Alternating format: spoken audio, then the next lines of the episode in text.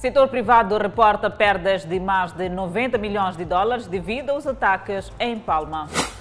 Roque Silva defende que as forças de defesa e segurança têm recursos humanos à altura para combater o terrorismo.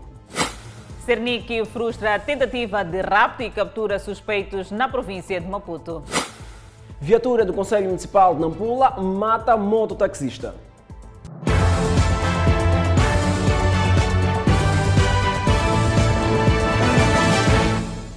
Em menos de uma semana, mais um flagrante de uso de falsa identidade. Boa noite, este é o Fala Moçambique. Estamos em simultâneo com a Rádio Miramar e também com as redes sociais. A Direção Nacional de Identificação Civil surpreendeu cidadãos malauianos na posse de bilhetes de identidade alugados. Desde março que os balcões de atendimento da Direção Nacional de Identificação Civil voltaram a registrar afluência. Urgência na tramitação do bilhete de identidade é o que leva a maior parte dos utentes a requerer a emissão do documento. Eu tratar meu bilhete de identidade para, poder, para conseguir tratar meu passaporte para voltar para o do Sul. De 75 anos, Sr. Carlos Massinga acompanha a sua sobrinha, que há dois anos não tem o bilhete de identidade. Ele não tem BI, perdeu o BI pois tem criança que tem que ser registrada. Não pode ficar com criança na minha casa sem ser registrada. Nos outros balcões de atendimento, enchentes. Do lado do levantamento, nos rostos dos cidadãos, reina uma ansiedade. Realmente eu tinha perdido os documentos, então praticamente, já que diz o bilhete é o único documento de identificação, vim tratar o BI e foi daqui a uma semana recebi mensagem que o meu bilhete já está disponível. Dados da Direção Nacional de Identificação Civil indicam que na última semana foram emitidos 22.535 bilhetes de identidade. Nesse período, foram produzidos a nível nacional 16.730. Entregues foram 21.000 272. Por um lado, são os balcões de atendimento da Direção Nacional de Identificação Civil que sofrem pressão. De um tempo a esta parte, a demanda tornou-se maior, mas é algo controlável. O que está completamente descontrolado é em que esta instituição faz de tudo para estancar este mal é a intenção dos cidadãos estrangeiros em adquirirem o bilhete de identidade moçambicano. O facto de alguns moçambicanos estarem a alugar os seus BIs preocupa a esta instituição. Aluguer de bilhetes de identidade por 13 mil meticais, que mais uma vez levaram à detenção de três indivíduos de nacionalidade malauiana em Niassa. Eram, no total, cinco. Temos estado a neutralizar muitos cidadãos malauianos nesse sentido. Num passado recente, foram cerca de 10 neutralizados no InShop, mas também vinham de Engaúma. Estamos a reportar agora a situação de dois cidadãos, e agora são cinco. A Direção Nacional de Identificação Civil repudia o facto da maior parte dos cidadãos nacionais tratarem dos bilhetes de identidade apenas quando têm um objetivo a alcançar e apela à mudança de comportamento. Enquanto isso, resultados preliminares dos ataques terroristas à Vila de Palma, em Cabo Delgado, apontam para perdas de mais de 90 milhões de dólares no setor empresarial. E a CTA indica que 50 mil postos de trabalho foram afetados. Os homens de negócio representados pela Confederação das Associações Econômicas de Moçambique, CTA, reuniram-se esta terça-feira em Maputo com a direção máxima da Total para avaliar os impactos socioeconômicos dos mais recentes ataques à Vila de Palma, norte de Moçambique, que forçaram a suspensão do projeto de gás em Afungi. Da nossa análise muito preliminar do impacto dos ataques no funcionamento do setor empresarial em Moçambique, aponta para cerca de 410 empresas e cerca de 56 mil postos de trabalho afetados. E o impacto financeiro preliminar de cerca de 90 milhões de dólares. Calculados os prejuízos dos recentes ataques a Palma no tecido empresarial, a grande questão prende-se com os pagamentos de atraso às pequenas e médias empresas subcontratadas no projeto da Total. A Total reitera que não tem pagamentos atrasados com os seus contratados. Entretanto, admite que os seus contratados não tenham efetuado os pagamentos às PMEs moçambicanas. Fora o diferente entre a petrolífera francesa Total e as pequenas e médias empresas moçambicanas subcontratadas à CTA, mostra-se preocupada com a rescisão dos contratos. Alguns trabalhos, eh, como a, a, fase, a segunda fase do aeroporto, ou como a fase de segunda fase também, de aquela que chama de expansão do Resettlement Village, receberam e nós fomos informados diretamente das empresas que receberam uma termination. Nesta quarta-feira, o setor privado irá proceder ao levantamento das empresas cujos pagamentos dos seus serviços estão atrasados. Yusuf Momadi reitera o seu apelo ao governo para solicitar a intervenção de tropas estrangeiras no combate ao terrorismo em Cabo Delgado. Entretanto, a Frelimo considera que Moçambique possui forças capazes de fazer face ao fenômeno.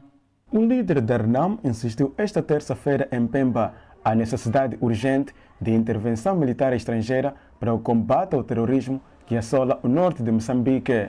O Sufo Mamad, que está em Cabo Delgado numa missão de apoio humanitário aos deslocados, entende também que a abordagem de conflito militar de Cabo Delgado deve envolver a comunidade de desenvolvimento da África Austral. O que nós precisamos é que encontremos uma força que possa eh, desalojar esses insurgentes. Podemos recorrer aos nossos irmãos da SADEC. Está aqui Zimbábue, África do Sul, Botsuana, Tanzânia, muito mais Tanzânia, que até talvez eh, a via que esses usam é Tanzânia. Por que, que a Tanzânia não pode se envolver? Entretanto, a através do secretário-geral Roque Silva, considera que as forças de defesa e segurança possuem recursos humanos capazes de fazer face ao problema de terrorismo em Cabo Delgado. Se pudéssemos saber de um único país do mundo que conseguiu superar o terrorismo graças à intervenção de, tropas estrangeiras, aí se calhar podemos ter uma base para discutir. Temos homens capazes que são liderados por um comandante em chefe capaz. O que precisamos é aquele apoio que claramente o presidente Filipe Jacinto Tinhoso já, já indicou. Formação, logística. Se recebemos esse apoio, muito bem. Para o presidente da RENAM, a soberania invocada pelo governo para recusar a intervenção de tropas estrangeiras no combate ao terrorismo não faz sentido. Roque Silva reage nos seguintes termos. Eu não sei se ele fala numa perspectiva do conceito real do que é soberania e, e, e, e, se o que ele pretende é que tenhamos um país sem soberania. Nós lutamos para libertar este país, que é para sermos um Estado soberano. Temos força de defesa e segurança para defender este país, porque queremos ser um Estado, mantermos um Estado soberano. Vizinha incendeia a casa da amiga por suspeitar que a mesma teria espalhado no bairro que ela está infectada pelo vírus da HIV-Sida e pelo fato de o marido ter supostamente tido uma relação com a sua filha menor. Tudo parecia estar a correr bem para a família Machanguana no bairro Gumbane, distrito de Buana. Entretanto, uma suposta amizade terminara em cinzas. Chapas no chão, árvores com cor diferente devido às chamas, panelas desfeitas, loiça perdida e, acima de tudo, olhares entristecidos. Foi o que sobrou daquela família que agradece o fato de a botija de gás não ter explodido. Dona Flora, que considerava a Dona Alice sua amiga, pouco sabia que esta tinha intenção de colocar fogo em sua casa por alegada discriminação. Uma residência construída com muito sacrifício, reduzida a cinzas. A família machanguana residia nesta casa há sensivelmente três anos. E esta foi a última refeição feita por esta família nesta casa. E atualmente estão a viver numa casa em que os vizinhos decidiram erguer para ajudá-los.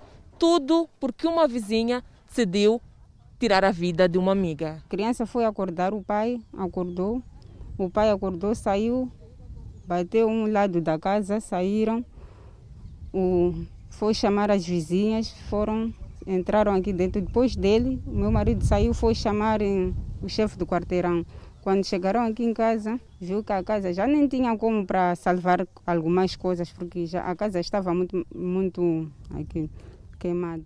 A vizinhança indignada afirma que ao ouvir barulhos estranhos durante a madrugada, não imaginavam que de um incêndio premeditado se tratava. Entretanto, solidários ergueram uma casa para a família lesada. Eu estive a dormir às 23 horas. qualquer coisa. Então, eu vi ruído como se fosse, se estivesse ali na minha casa.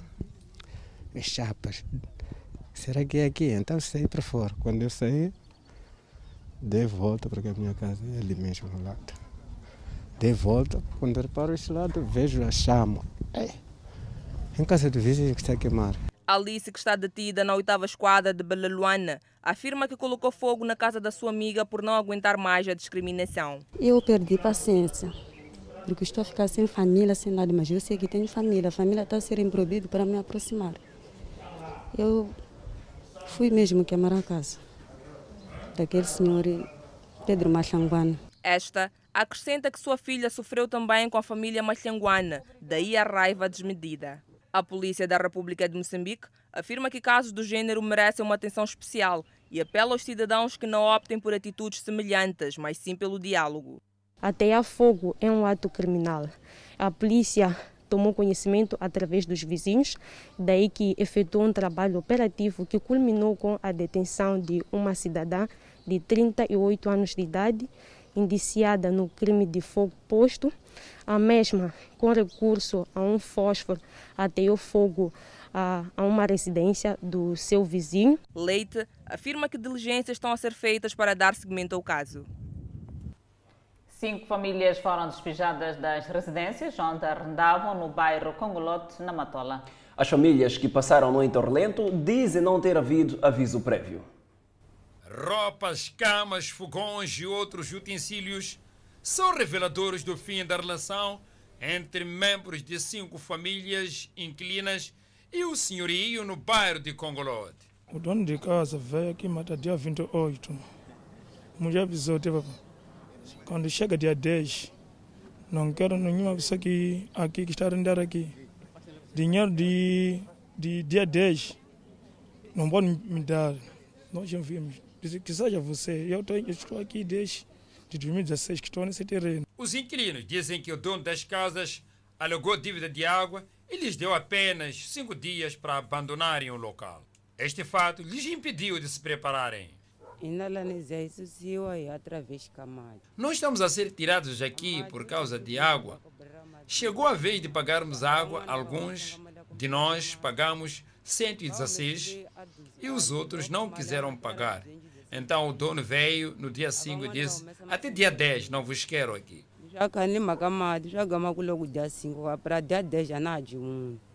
Em conversa telefônica, o senhorio explicou que escorraçou as famílias devido à poluição sonora e dívidas. Foram despejados por causa do barulho e não pagarem água.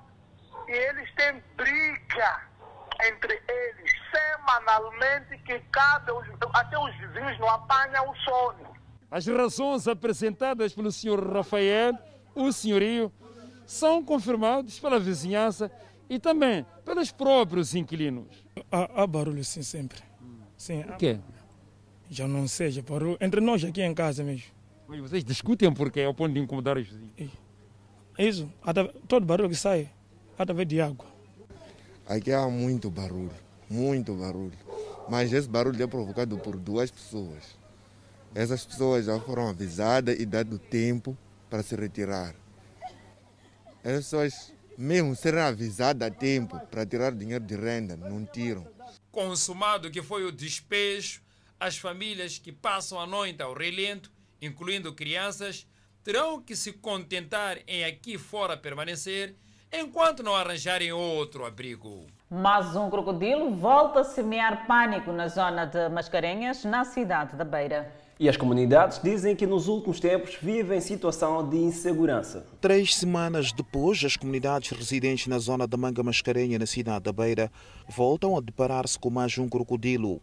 O réptil, de menor dimensão em relação ao capturado há sensivelmente 20 dias, tentou também introduzir-se numa residência tendo chamado a atenção das comunidades que nada mais fizeram senão abater o animal. As comunidades residentes aqui no 19º bairro da Manga Mascarenha suspeitam que haja mais crocodilos nesta zona e temem que um desses dias entre dentro das suas próprias casas e até atacar as crianças. Nós, como estrutura local e do bairro, também estamos preocupados com esta situação. porque um animal desse jeito, desse gênero, não dá para ficar no meio da comunidade, porque é um animal feroz. A situação já está crítica. Tem vezes mesmo ficamos com medo de circular de noite, porque é difícil mesmo. Está aterrorizante a zona com, essa situação de crocodilos, não crocodilos. Só este ano, as comunidades locais dizem terem capturado quatro crocodilos, que totalizam seis, com os dois abatidos nas mesmas circunstâncias em finais do ano passado. Nós estamos a dormir à vontade. Estamos a dormir mal, muito mal mesmo sempre. Nem para sair fora não é fácil. Temos medo. A proveniência dos répteis nesta área residencial ainda é duvidosa, mas as comunidades suspeitam que os mesmos tenham escapado de uma quinta de crocodilos que localiza-se a aproximadamente um quilômetro e meio desta zona. Não temos rio, o rio está muito longe mesmo. Está no Rio Maria, é muito longe. Agora duvidamos, como dizem que tem um senhor que cria crocodilos, mas se esse senhor que cria crocodilo deve saber como criar. Mas eu fui na, na criação dos crocodilos Cheguei lá, vi a proteção que tem. Agora resta-me saber se há possibilidade de sair o animal para alastrar-se até aqui, já não sei. As estruturas do bairro afirmam que ainda existe um crocodilo que escapou e fugiu para uma pequena mata naquela área residencial. Estão por essas alturas a envidar esforços para capturar o animal. E o Serviço Nacional de Investigação Criminal frustrou um rapto de crianças na província de Gaza. Os implicados estão a contas com a polícia. O jovem de camisola preta, unido por algemas com o amigo, diz ter trabalhado e não compensado em Gaza. Contar o sucedido à irmã foi começo do plano de rapto às filhas dos patrões. O plano não foi meu, foi da minha irmã Edna. Um plano minucioso saído da criatividade de uma jovem de 26 anos. Nós pensávamos que íamos chegar lá de dia. Por esse motivo. Pensavam em chegar de dia? Sim. Aí para vocês as portas estariam abertas? Sim, para não ter que arrombar a porta a fazer escândalo. Tudo acautelado. Luvas. Luvas, sim. Era para hum, colocar nas nossas mãos para no momento de nós chegarmos lá, se por acaso tocarmos alguma coisa, não ficar uh, nesses... As impressões digitais? Sim. E o spray, vi spray ali, era para? Era para isso, para não ficar digitais. E para que o rapto se efetivasse, os implicados queriam envolvimento de um agente da PRM a quem ligaram a pedir proteção para que não fossem interpelados no regresso. Consta que o agente alertou os colegas para que eles fossem interpelados, daí o rapto ter sido frustrado. Pronto, isso foi graças a, a um colega da PRM que foi uh, solicitado os serviços pela pela moça ou integrante do grupo para poder auxiliar na escolta dos raptados de Xaixai para Maputo. O colega não ficou com a informação, comunicou os seus superiores e, comunicado o serviço de investigação, fez o trabalho operativo, onde conseguimos, de facto, deter os três indivíduos antes de se fazerem a viagem para Xaixai. A jovem que arquitetou o rapto, ora frustrado pelo Cernic, não se considera criminosa e diz que tinha encontrado no rapto uma forma de cobrar os salários devidos ao seu irmão. E o comércio informal ganha contornos alarmantes um pouco por todo o país, uma vez que não são observadas as medidas de prevenção contra a Covid-19. E mesmo numa altura que está vigente o recolher obrigatório em todas as capitais provinciais, há quem exerce comércio informal nas bermas das estradas. Vamos estabelecer contato com o colega Edson Muyanga a partir do Zimpeto. Muito boa noite, Edson Muyanga. O que nos avança a esta altura, falando mesmo do comércio informal de noite? Isso aí. Mas eu tenho papo para falar, Alô, muito boa noite, Adelaide. Boa noite, Fidelton. Responde efetivamente daqui da Estrada Nacional número 1, aqui nesta via. Portanto, estou posicionado mesmo próximo ao mercado do Zimpeto para falar desta situação. Muita movimentação aqui, muito tráfego. Vou pedir o colega uh, de imagem para mostrar aqui o ambiente que se vive, muito congestionamento a esta altura. Um momento também que o que se destaca aqui é a questão do comércio informal noturno, numa uma situação que estivemos a conversar aqui com algumas vendedeiras, melhor dizendo, elas eh, dizem que não tem como evitar essa situação, precisam mesmo de conseguir vender para sustentar a sua família. É difícil ficar em casa, estão aqui esta hora mesmo para poder vender alguns produtos e deixar uh, algum dinheiro em casa amanhã para uh, a família comprar algum alimento. É uma situação que se vive. De um lado, as autoridades municipais combatem o comércio informal nos passeios, melhor dizendo, e depois do outro lado temos os vendedores, as vendedeiras que estão muito, mas muito preocupadas com a questão uh, das vendas que devem, devem continuar, uh, segundo as mesmas, para conseguirem o que deixarem em casa. É uma situação preocupante uh, nesta hora da noite. As vendedeiras estão aqui posicionadas ao longo da estrada nacional número 1, próximo ao Zimpeto, repito, e vamos conversar aqui para perceber esta situação que prevalece não só aqui neste ponto onde me encontro, mas também em todo o país, onde uh, cresce a venda informal, mas existe um motivo, existem explicações, é a aflição das pessoas de conseguirem mesmo uh, o que levar para casa para sustentar a sua família. Vamos conversar com Armídio uh, Chembane, secretário executivo da Economia Informal de Moçambique, para fazer uma análise em relação a este fenómeno que, que se vê aqui no mercado, no mercado não, próximo ao mercado Zimpeto, aqui na N1 no Zimpeto. Vamos uh, conversar com Armindo uh, Chembane. Muito boa noite. Que análise é que faz em relação a este cenário que se vive aqui neste ponto, venda informal no período noturno? Uh, muito obrigado, Muyanga. Uh, a análise que nós fazemos como associação é de muita preocupação. Aliás, este fenômeno que estamos a assistir aqui não está a acontecer só aqui, está a acontecer também em todas as capitais provinciais. Uh, por que, que está a acontecer isto? Porque na economia informal temos dois grupos. Temos o grupo que consegue, no mínimo, deixar alguma coisa para se comer logo de manhã, ao sair. Mas temos o grupo que só é possível garantir alguma coisa para se comer quando voltarem. Talvez estamos diante dessa situação. Se nós formos avaliar o nível e o volume de negócio que as nossas mães, os nossos, nossos irmãos estão a vender, podemos é, tirar conclusões de que estamos diante de pessoas que só vai se comer quando eles chegarem em casa. Então, ficam todo dia só para conseguir ir para casa à noite com algum dinheiro. Não, essa é uma questão técnica. Vamos avaliar juntos. Vamos pôr alguém que, por hipótese, alguém que está a vender, por exemplo, cerveja. Ele está a vender cerveja em unidades. E uma caixa de cerveja consegue uma margem de lucro de 20 meticais. É uma hipótese, pode ser mais, não sei bem. E, e, essa pessoa não consegue vender duas caixas.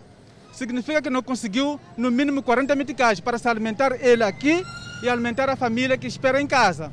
Então, estamos mais ou menos diante dessa situação em que as pessoas que conseguem deixar alguma coisa logo de manhã já estão em casa a essa altura. Ninguém gostaria de, ninguém gostaria de sua livre e espontânea vontade estar aqui nesta hora. Todo mundo quer descansar, todo mundo quer ver a família ainda cedo. Mas se, se, se, estamos nessa, se está nessa situação, podemos concluir que estamos diante de pessoas que estão justamente para alimentar a família naquele momento que eles chegam em casa. Nesta altura, estamos diante de crianças que estão à espera na porta da mamã que prometeu trazer pão. E é possível que parte das pessoas que estão aqui falhem esse propósito, essa, essa, essa promessa. Podem falhar, porque a, a, a, a vida é tão pesada que só com isso aqui é que pode tratar, cuidar da família. Então, é, é preocupante, nós como associação estamos muito preocupantes. É, é, há necessidade de se encontrar soluções, não com esses. Esses aqui, a, a, solução, que, a solução que eles encontraram é esta aqui. Mas todos nós, incluindo jornalistas, a sociedade civil, o governo, deve estudar este fenômeno, porque este fenômeno está a crescer cada vez mais, estão a encontrar mais pessoas que só vão garantir a única refeição quando chegarem em casa. Qual é a refeição? A refeição mínima talvez de um pão que não tem nada. Não é? Essa é uma realidade, não precisamos fazer discurso bonito, fazemos é, tantas... Temos que ir, ir tocar na realidade. Há pessoas que justamente só se alimentam quando a pessoa que provém a alimentação chegar em casa. É o caso de muitas mães. Por que, é que nós temos muitas mães aqui? É justamente porque a mãe tem essa responsabilidade de garantir Muitas reportagens que vocês fazem costumam dizer: eu tenho cinco filhos, não tenho marido. Está a ver, né? É a realidade que está a acontecer. E estamos diante dessa situação e que não podemos julgar esses por causa da pobreza que têm. Temos que encontrar soluções, todos nós temos que nos envolver para encontrar solução. Muito obrigado, muito obrigado. Muito bem, ficamos aqui com algumas declarações, algum posicionamento, análise em relação a essa situação. Muitas mães que estão aqui a vender estão aflitas, pediram até para não ser filmadas para evitar situações do município eh, combater no dia seguinte situações de venda, mas é uma situação que fica muito visível. As mesmas estão muito preocupadas mesmo em conseguir vender, eh, conseguir algumas vendas esta noite, obviamente para conseguir levar algum dinheiro para as suas casas. Essa é a situação que se vive aqui eh, no Zimpeto, eh, nesta, nesta, nesta via, Estrada Nacional número 1, onde destaca-se também a questão do congestionamento nesta hora, eh, quando se aproxima o período do recolher obrigatório. Portanto, trazemos esta nota de apontamento Adelaide Fidelton. Muito obrigada, Edson Liang, a comércio informal durante a noite, que também propicia acidentes de aviação. Falando mesmo em acidentes de aviação, uma pessoa perdeu a vida e outra contraiu ferimentos graves e ligeiros em consequência de um acidente que ocorreu na tarde ou na manhã desta terça-feira na cidade de Nampula. O acidente envolveu uma motorizada e um carro da autarquia de Nampula. Manhã sangrenta na cidade de Nampula. O incidente que aconteceu na manhã desta terça-feira, na Avenida Eduardo Mondelani, envolveu um mototaxista que carregava seu passageiro e uma viatura do Conselho Autárquico de Nampula que faz remoção de lixo. Na altura do incidente, o mototaxista, assim como a viatura da idade, seguiam em direção ao centro da cidade. Tendo chegado naquele ponto onde um mototaxista terá entrado ou então embateu primeiro na lateral da viatura, tendo de imediato entrado debaixo da viatura e aí a morte. Estávamos a sair da escola, eu fui levar ele na escola, depois estávamos a passear de moto. Então ele disse, vamos lá no piloto e visitar meus antigos amigos. É aí que fomos, começamos a ir depois nos bateram com um carro do município. O acidente aconteceu num dia em que o edil de Nampula, Paulo Vanlé, preparava-se para o lançamento da primeira pedra para a asfaltagem da segunda faixa da Avenida Eduardo Bondelani. A pessoa que estava a conduzir motorizada caiu e a pessoa que estava, estava carregada caiu embaixo do carro e, e veio pisar o pneu de atrás. Saí para tipo espreitar, encontrei aquele miúdo morto, aquele carro foi parar ali à frente. Eu não sabia, só quando saí para tipo ver, encontrei aquele miúdo morto e aquele outro ferido ali a chorar, a gritar socorro, socorro.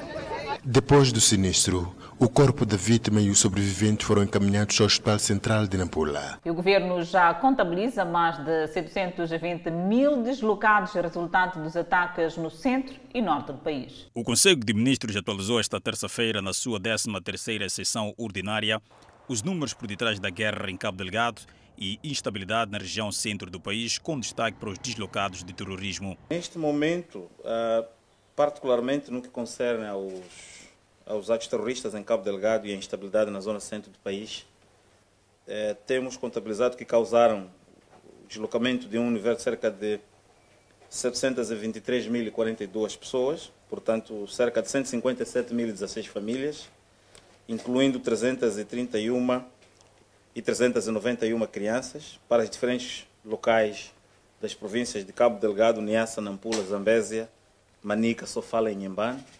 Portanto, estes dados são até o dia 18 de abril do ano corrente, portanto, segunda-feira, eh, dizia domingo antes, antes de ontem. A maior parte dos deslocados, cerca de 714.316 pessoas, é proveniente de Cabo Delgado e as restantes 8.726 pessoas são da zona centro do país. O executivo apreciou ainda a segunda fase da iniciativa presidencial para a vida. Nesta fase entramos para o Para a Vida 2 e que tem como objetivos essenciais aumentar a cobertura de abastecimento de água nas zonas rurais e urbanas, aumentar a cobertura do serviço de saneamento rural e urbano. O Conselho de Ministros aprovou a resolução que ratifica dois acordos financeiros, o crédito no valor de 100 milhões de euros, desembolsados pelo Banco Europeu de Investimentos, destinado a ações de resiliência climática em Moçambique, bem como donativo de 26,2 milhões de dólares para o financiamento adicional do projeto de proteção social. O governo moçambicano, a partir de amanhã até quinta-feira, vai ao Parlamento para responder questões socioeconómicos e políticos. A expansão da rede sanitária, a estratégia para o desenvolvimento socioeconómico e não a entrada em funcionamento do Gabinete Central de Recuperação de Ativos são algumas questões. As três bancadas parlamentares na Assembleia da República recebem a partir desta quarta-feira o governo para a sessão de perguntas e resposta no que concerne ao trabalho do Executivo na política e socioeconômico. A bancada da Frelim espera do governo respostas relacionadas à assistência humanitária aos deslocados vítimas do terrorismo na província de Cabo Delgado. Já a bancada da Renam quer saber do Executivo o ponto de situação atual das estratégias adotadas para o combate à pobreza e o desenvolvimento agrário. Por seu turno, o MDM quer ouvir para quando o aumento salarial com enfoque ao salário mínimo e qual o motivo da não entrada em funcionamento do Gabinete Central de Recuperação de Ativos e do Gabinete de Gestão de Ativos. Estas são dentre várias questões que as bancadas parlamentares da Frelimo, Renamo e MDM pretendem ver respondidas. São, na verdade, cinco perguntas para cada bancada sobre diversas matérias ligadas à política e socioeconómicas no âmbito nacional. E agora, fora de portas, o presidente do Chad, Idris Deb, que governou a nação centro-africana por mais de três décadas, morreu esta terça-feira de ferimentos sofridos no campo de batalha durante uma luta contra os rebeldes. O anúncio surpreendente veio poucas horas depois que as autoridades eleitorais declararam Deb o vencedor da eleição presidencial de 11 de abril, abrindo caminho para que ele permanecesse no poder por mais seis anos. Um conselho de transição de 18 meses será liderado pelo filho de 37 anos, Debi Mahamat Idris Debi Itno. Disseram os militares, também impondo um toque de recolher no turno às 18 horas. Diante desta situação preocupante, o povo do Chad deve mostrar seu apego à paz, à estabilidade e à coesão nacional, disse o general Azem Berdamboa, ou Guama.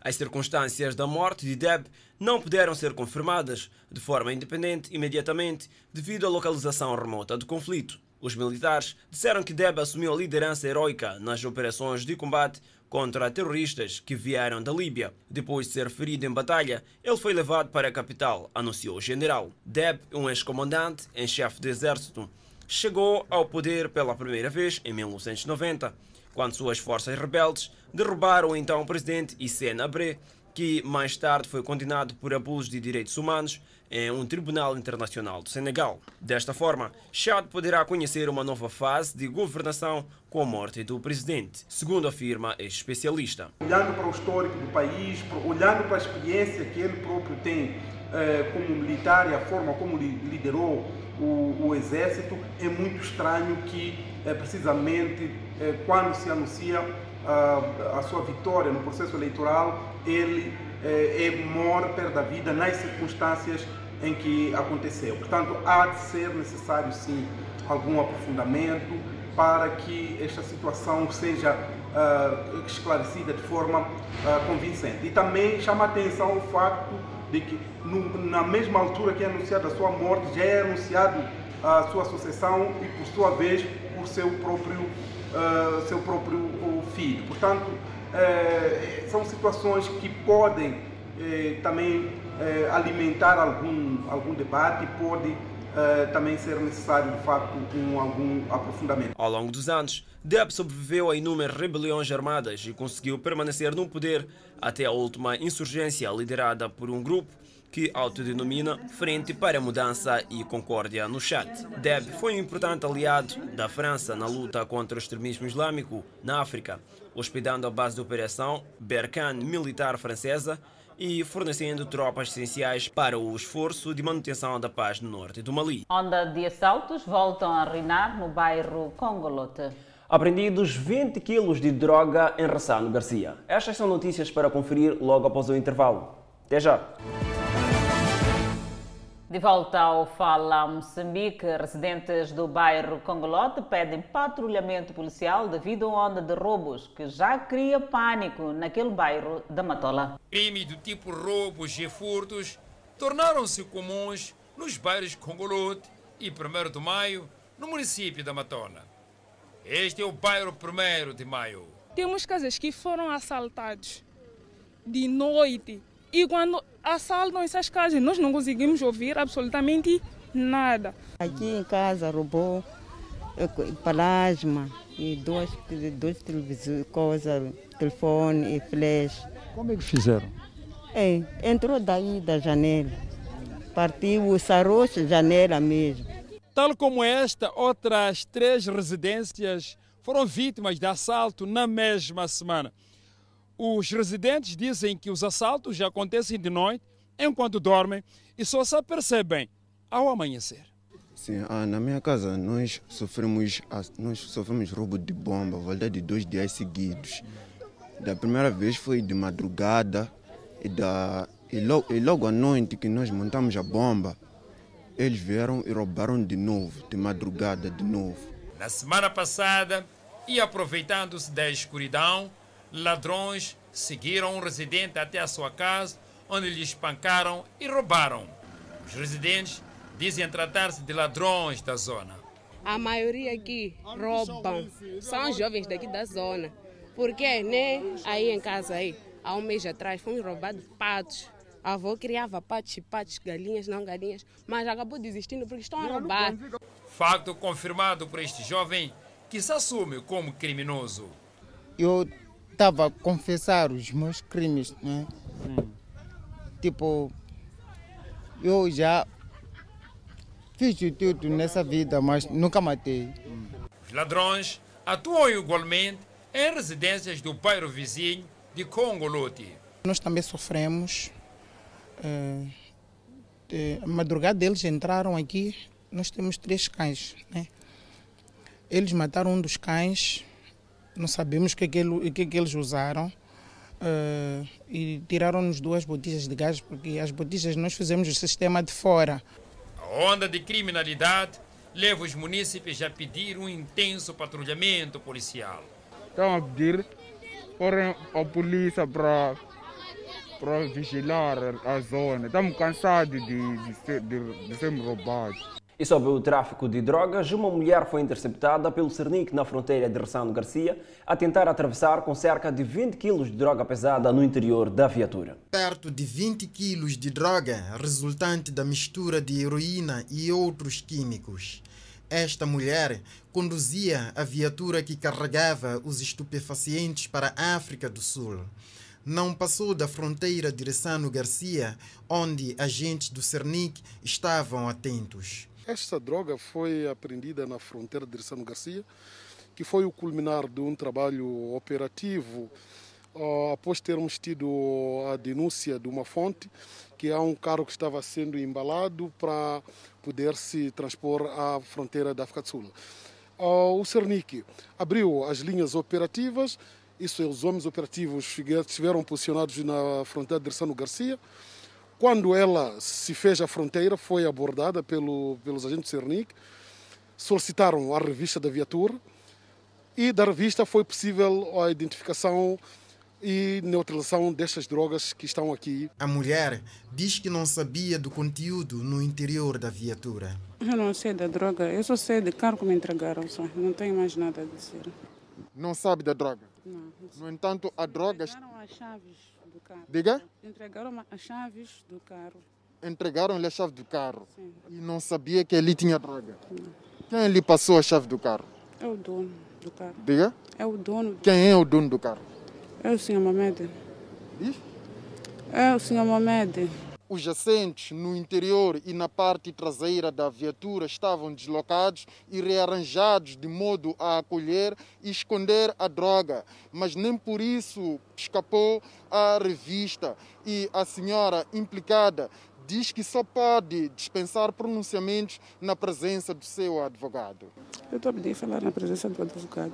Estou a pedir. O Serviço Nacional de Investigação Criminal diz estar ao encalço do indivíduo que terá passado a chave da viatura à mulher ora capturada na posse de drogas. Entretanto, o Serviço Nacional de Investigação Criminal de Sofala, junto de outras entidades de justiça, incineraram na cidade da Beira diversas quantidades de droga. É mais uma ação que visa desencorajar a venda e consumo das drogas no país. Ao todo, são mais de 80 quilos de cannabis sativa, vulgarmente conhecido por suruma, 143 gramas de heroína, 30 gramas de crack e 4 comprimidos de ecstasy que nesta terça-feira foram incinerados na cidade da Beira.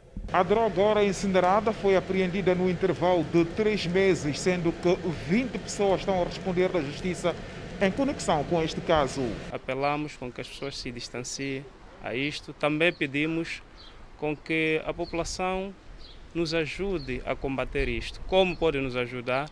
Denunciando uh, todos os focos que conhecer. O Gabinete Provincial de Prevenção e Combate à Droga em Sefala diz estar bastante preocupado com cada vez crescente número de consumidores de estupefacientes.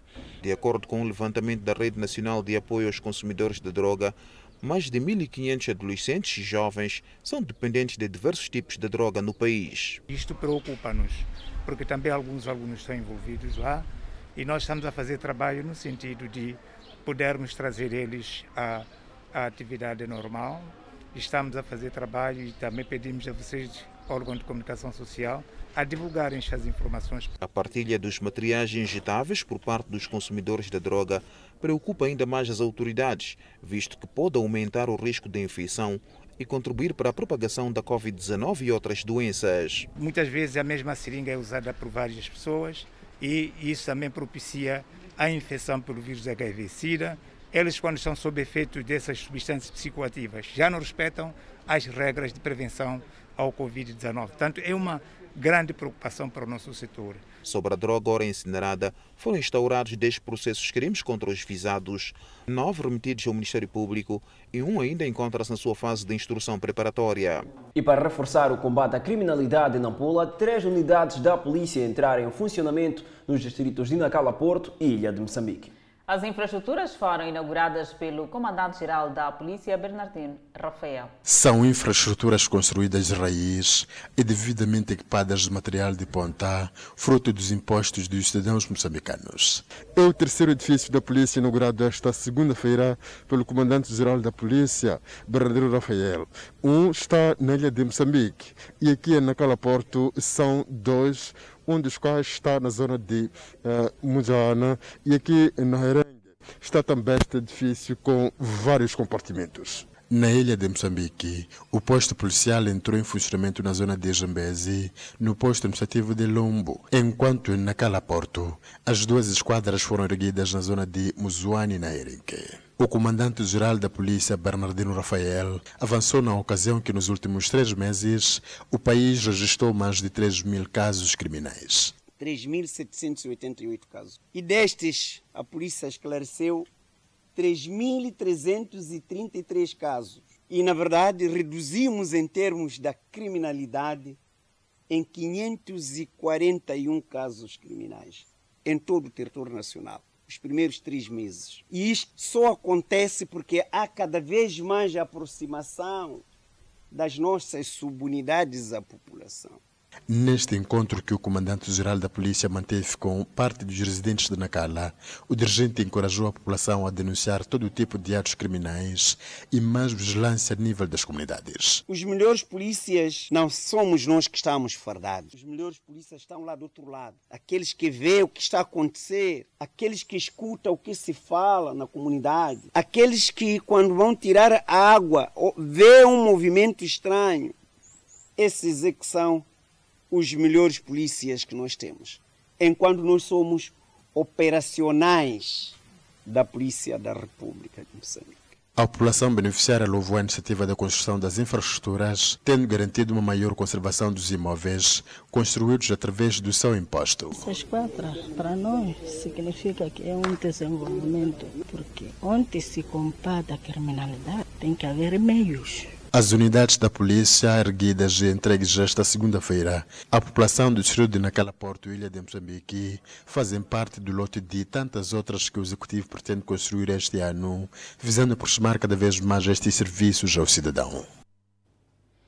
E o aumento da criminalidade na rua, que dá acesso ao bairro de Insídua, na cidade de Quilmano, está a preocupar os municípios. A falta de sinais luminosos e a falta de patrulha da polícia são apontadas como sendo as principais causas. As laterais da estrada já mostram um bom ambiente para os malfeitores.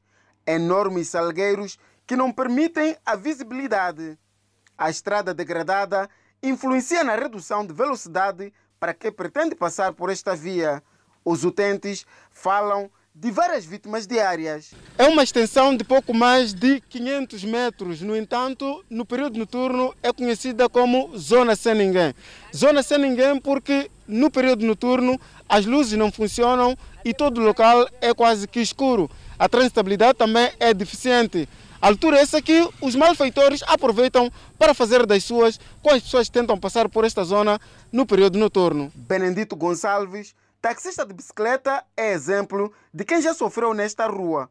Conta que no dia do assalto da sua bicicleta, os miliantes fingiram ser cidadãos comuns e quando chegaram na parte escura, o rodearam, espancaram e apoderaram-se do meio de transporte que também trazia o sustento para sua família.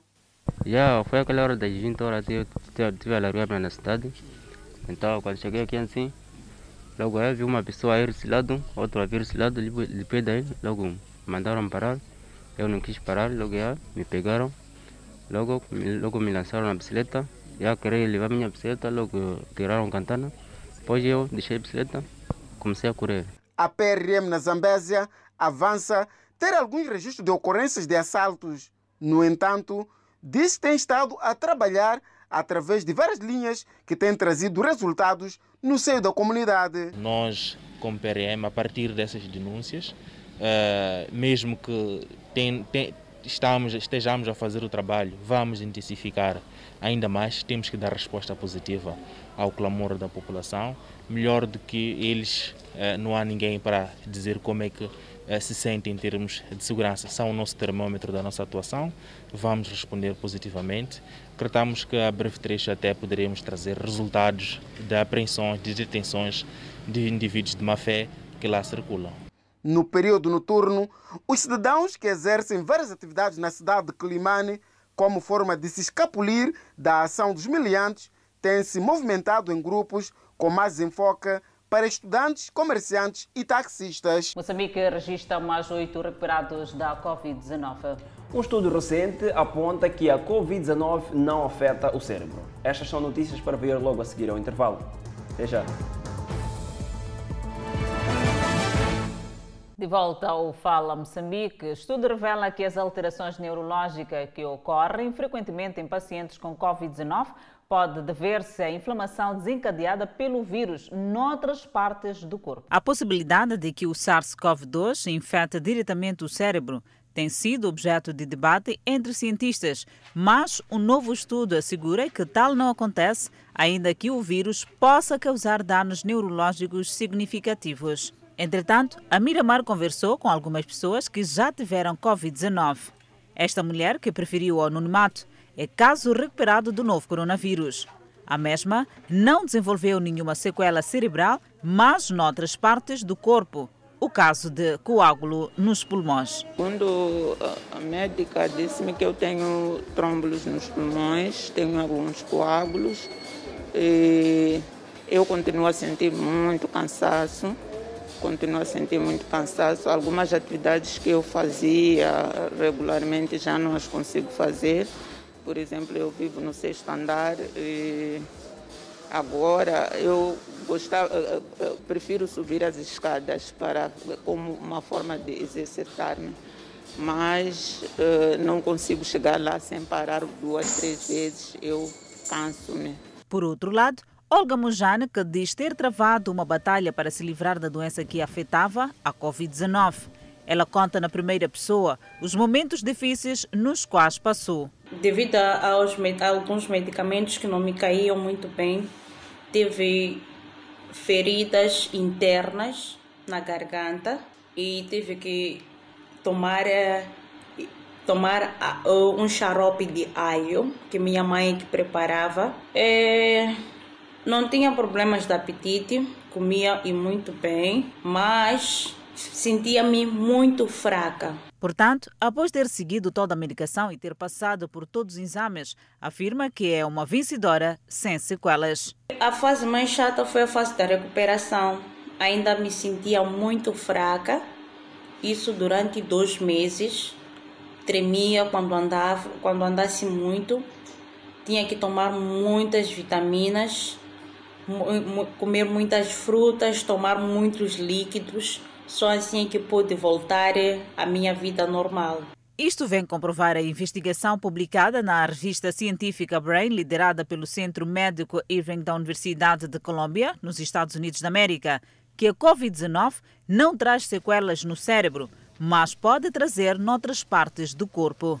Numa outra vertente, os cientistas examinaram 41 cérebros de doente que morreram de Covid-19, dos quais metade tinha sido entubado e todos tinham danos pulmonares provocados pelo vírus e foram analisados autópsias, não tendo sido encontrados sinais de vírus no interior das células no cérebro. Continuamos a olhar os dados da Covid. Moçambique registrou mais oito recuperados, elevando para 62.323 o cumulativo e tem cumulativamente 3.281 internados e 42 recebem tratamento nos centros de isolamento. Moçambique tem 69.309 casos positivos registrados, dos quais 68.993 de transmissão local e 316 importados. Moçambique testou nas últimas 24 horas 1.605 amostras, das quais 81 revelaram-se positivas.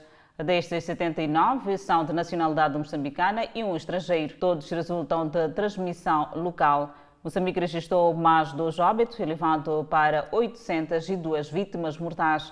O país tem 6.180 casos ativos devido à Covid-19. Seguimos com as notícias. E agora, fora de portas, em Portugal, este país aliviou as medidas restritivas da Covid-19.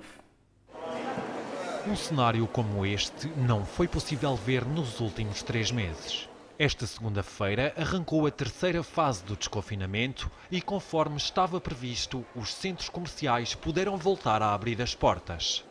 Depois de não terem faturado nada nos meses de inverno e de terem passado por dois confinamentos, os comerciantes precisavam deste alívio de restrições para aliviarem as tesourarias. As nossas lojas precisavam de começar a, a realizar eh, vendas. Eu acho que hoje em dia as condições da pandemia perfeitamente permitem essa, essa situação. É de facto muito importante que possamos, nesta fase, retomar para que a tesouraria dos nossos lojistas possa, possa começar a, a crescer. O regresso era aguardado há muito pelos lojistas. É ótimo, já tínhamos muitas saudades de estarmos com as nossas clientes e poder estar novamente com elas, ver o sorriso delas, a vontade de estar connosco é maravilhoso. O online é bom quando as lojas estão tudo fechado, mas quando as lojas estão abertas é preciso que os clientes vir à loja comprar e nada substitui a nossa, a nossa simpatia, a nossa dedicação, o nosso uh, dizer ao cliente o que é que fica bem, o que é que não fica e o cliente sentir a peça na mão e sentir os nossos olhos a é, é outra coisa que no online não se consegue isso. Neste primeiro dia foi registada uma afluência moderada com filas à porta de algumas lojas. Quer fosse para ver montras, passear ou comprar artigos em promoção, foram muitos os que não quiseram perder mais tempo. Tanta cor, tantas coisas novas, a moda mudou e nós não sabíamos. Foi só por aí. Já fazia falta? Já, natural. É, estas coisas são importantes, não é? Nós somos seres sociais, temos mesmo que precisamos, mas com cuidado. Com cuidado, agora tem que ser tudo com muito cuidado. Uh, sentia falta da, da circulação, uh, não necessariamente de ambientes fechados, porque não era nem soube muito adepta, mas, mas sim, o ver pessoas é interessante. É movimenta mais. Eu acho que não, não, faz falta nenhuma. Isto só vai fazer com que daqui por um, um, uns tempos vá tudo confinar outra vez. Para já, vão manter-se algumas restrições, como a redução do horário e lotação. Zambésia investe mais de 40 milhões de meticais em infraestruturas escolares. E concluída a construção de 24 sanitários escolares em Inhambane. Estas são notícias para conferir logo após o intervalo. Até já! De volta aí para mais atualidade noticiosa e vamos à província de Inhambane, onde já foi concluído o processo de construção de 24 sanitários nas escolas, no âmbito da melhoria das condições de higiene nos estabelecimentos de ensino, com vista à prevenção da Covid-19. São obras que deviam ter sido concluídas antes do início das aulas, mas devido a vários fatores, tal é o caso da escassez do material de construção no mercado nacional e internacional, motivado pela pandemia da Covid-19, que reduziu o nível de produção em muitas empresas. O empreiteiro aponta igualmente fenômenos naturais, tal é o caso da chuva, como que obrigou a dilatação dos prazos de entrega destes sanitários. Dado a várias questões que tivemos imprevistos que dizem respeito a materiais, e, e, chuvas e todos esses assuntos, indefinições que nos levaram a iniciar com essas obras há dois meses depois de termos iniciado com uh, os edifícios do lote de 24. Entretanto, em algumas escolas ainda há obras. O empreiteiro explica que são obras que estão fora do contrato, pois haviam sido adjudicadas para a reabilitação. Mas chegado no terreno, viu-se que mais do que reabilitar, deviam ser erguidas obras de raiz. Vertemos o resto das reabilitações, isso é, dos edifícios a serem reabilitados em construções, dado a, dado a questões de de não haver condições de intervir nesses sanitários como em reabilitações. Alguns gestores de escolas contemplados pelo projeto, cujas obras já foram concluídas, descrevem como era difícil gerir uma escola com problemas sanitários. As nossas casas de banhos, digamos que não eram da, das melhores condições. Eram casas de banhos, sim, porque tem o nome de casa de banho. Com esta nova infraestrutura que recebemos, é um ganho para a escola, para a comunidade em si. Alguns alunos por nós abordados mostram-se satisfeitos e prometem cuidar dos sanitários. Estamos felizes porque as casas de banho foram melhoradas, temos águas, torneiras, sabão para lavar as mãos. Isso é tudo para nós. Naquela altura? Nem tínhamos nada disso, era só chegar a fazer xixi de qualquer maneira. Não fazer necessidades fora, temos que fazer dentro da casa de banho e, e, e respeitar a casa de banho. Destruir também as torneiras? Sim, não destruir também as torneiras, não andar a partir. Além de sanitários, o projeto inserido no âmbito da prevenção da Covid-19 nas escolas inclui igualmente a construção de 18 sistemas de abastecimento de água. Entretanto, perto de 10 escolas do distrito de Quelimane estão a beneficiar da construção e reabilitação de sanitários com vista a garantir maior higienização das raparigas. As raparigas, que são as maiores beneficiárias dos sanitários modernos, avançam ser uma iniciativa louvável, uma vez que enfrentavam vários desafios quando estavam no seu período menstrual. Eu me sinto bem em ver uma casa de banho em que nos ajude. Porque nós também às vezes tirávamos penso e colocávamos na pasta. Então uma, gostei da organização. Havia algum, algum receio quando fazia isso? Levar eles pôr na pasta? Sim, viu. Francisca Domingos frequenta a nona classe na Escola Secundária Geral de Climane e avança que este novo modelo de sanitários escolares, que inclui uma incineradora para se queimar os pensos usados, vai melhorar a higienização pessoal e conforto em suas mochilas. Eu me sinto alegre por esta nova mudança, pois é que antigamente quando entrava de período até que ficava muito mal, porque não tinha como trocar também. Em, as casas de banho também estavam muito mal, que, que, que. agora já que já estão um pouco organizadas, ao nível do distrito de Climane, são mais de 10 escolas secundárias que vão beneficiar daquilo que são os trabalhos de melhoramento, mas também de construção de raiz de sanitários públicos. Aqui na Escola Secundária Geral de Climane, as obras decorrem a um bom nível e neste momento está então na fase de acabamento da construção daquilo que será a incineradora para então poder melhorar aquilo que é a higiene menstrual das mulheres. Esta ação faz com que as mesmas se sintam à vontade ao entrar nas casas de banho. O coordenador do projeto de saneamento urbano no município de Climane, a implementadora da iniciativa, avança que esta ação está enquadrada no melhoramento das condições das escolas. É, e no caso concreto da escola de é, Marráqua e escola de Kualane, tivemos que fazer um furo de água, furo, dois furos de água, nesse caso um furo para cada uma das escolas, tomando em conta que não podíamos entregar as escolas sem que tivessem água, o componente água. E essas duas escolas estavam com uma situação crítica de água. Portanto, estamos nesse momento a fazer eh, dois furos de água, um em Colane, o segundo em Marráqua. Um outro pormenor ainda ligado à reabilitação é que eh, essas escolas receberam tanto as que estão, que estão a ter furo de água. O furo vai funcionar com um sistema de, de painéis solares para reduzir o custo de energia eh, para, eh, dessas escolas. Para além da cidade de Climane, as escolas secundárias do posto administrativo de Matival também estão a beneficiar de construção de sanitários escolares. Antes do intervalo, seguimos com a previsão do tempo para as próximas 24 horas. No norte do país, Pemba 29 de máxima, Lixinga 24 de máxima, Nampula 28 de máxima. Seguimos para o centro do país, Tete com uma máxima de 31, Quelimane 28, Chimoio 24, Beira 28 de E no máxima. sul do país, Vilanculo seguimos com 30 graus de máxima, Inhambane 29 graus de máxima, Xaixai 29 graus de máxima e Maputo 31 graus de máxima.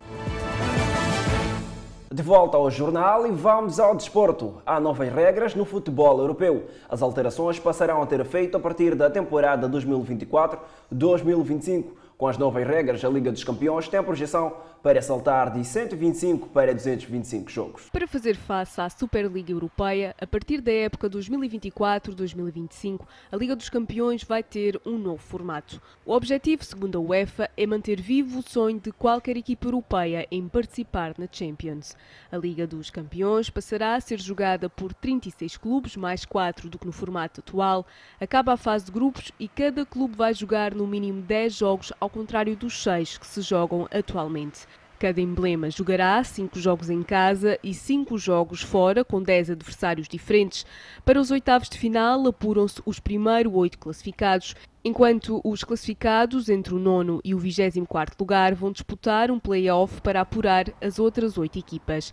Do 25º para baixo, as equipas vão ser eliminadas e nenhuma vai passar para a Liga Europa. Sobre as quatro vagas extras na nova Champions, uma será para um clube do país em quinto lugar do ranking da UEFA, que pode ser Portugal, e a outra para um campeão nacional de outro país. Este formato será também usado na Liga Europa. Os prémios financeiros também vão sofrer um aumento, mas para já ainda não foram anunciados os valores. A Missão de Paz das Nações Unidas na República Centro-Africana começou a vacinar seus funcionários contra a Covid-19. Como membro da linha de frente da missão MINUSCA, o subcomandante da Força General Paulo Emanuel Maia Pierreira foi o primeiro para vacinar a AstraZeneca. A MINUSCA se tornou a primeira missão de paz da ONU a receber vacinas contra o novo coronavírus na semana passada.